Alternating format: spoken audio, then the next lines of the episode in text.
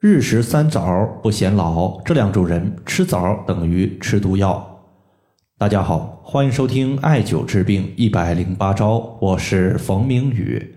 最近呢，我收到一位朋友的留言，这位朋友说最近他的腹胀情况比较严重，想问一下有没有好的解决方法。其实呢，腹胀它并不是什么大的问题，只要我们促进脾胃的消化功能，基本上呢，很快就可以缓解此类情况。但是呢，今天提问的这位朋友呢，他的腹胀不仅和个人的脾胃消化功能的强弱有关系，同时呢，和他的饮食习惯也有关系。他有个什么饮食习惯呢？就是喜欢吃红枣。红枣呢，其实我们在生活中是经常吃的。它有它的好处，实际上也有它的一个缺点，并不是所有的人群都适合吃红枣。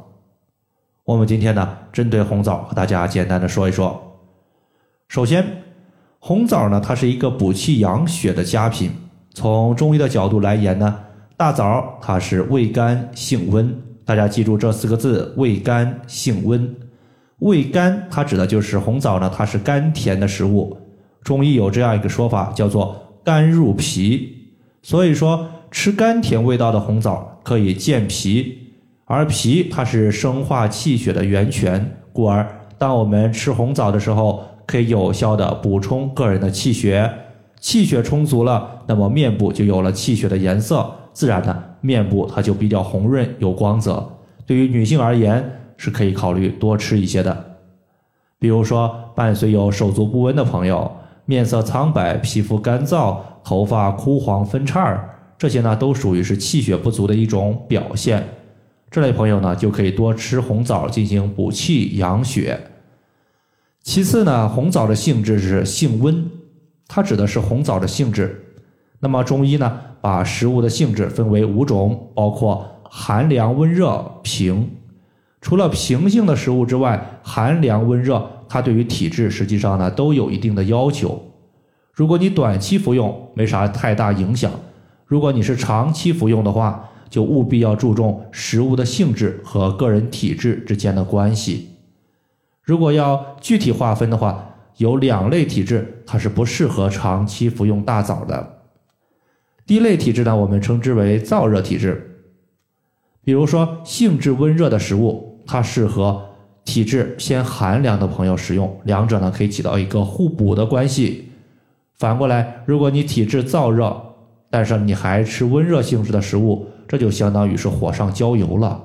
比如说自己大便干结、小便泛黄、口腔异味严重、舌苔黄腻，这种就是典型的体内有热，需要吃寒凉的食物进行清热。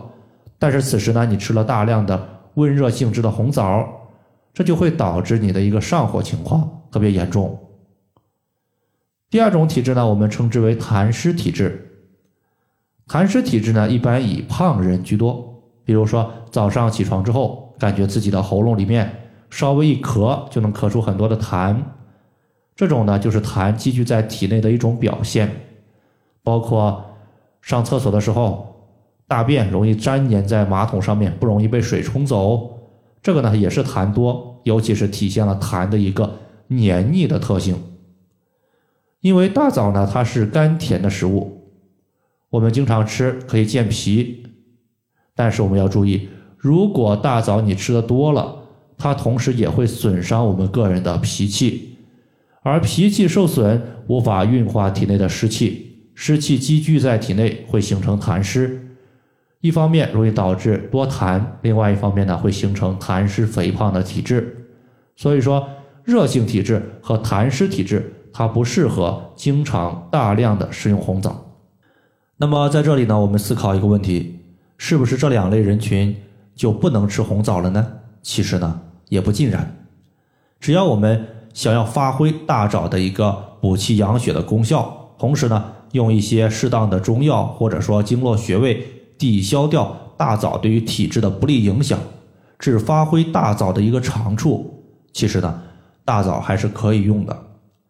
比如说你有痰湿的问题，吃大枣呢容易腹胀。容易多痰，那么此时呢，我们可以考虑搭配一些健脾祛湿的穴位，比如说中脘穴、阴陵泉穴。中脘穴呢，它是胃的募穴，可以提高脾胃的运化能力，避免腹胀的情况出现。而阴陵泉穴呢，它归属于脾经，本经的穴位调节本经的病症，用阴陵泉穴可以增加脾脏的运化湿气的功能，使湿气尽快的代谢出去，避免形成痰湿。这样的话，你就可以服用大枣了。那么这两个穴位具体在什么位置呢？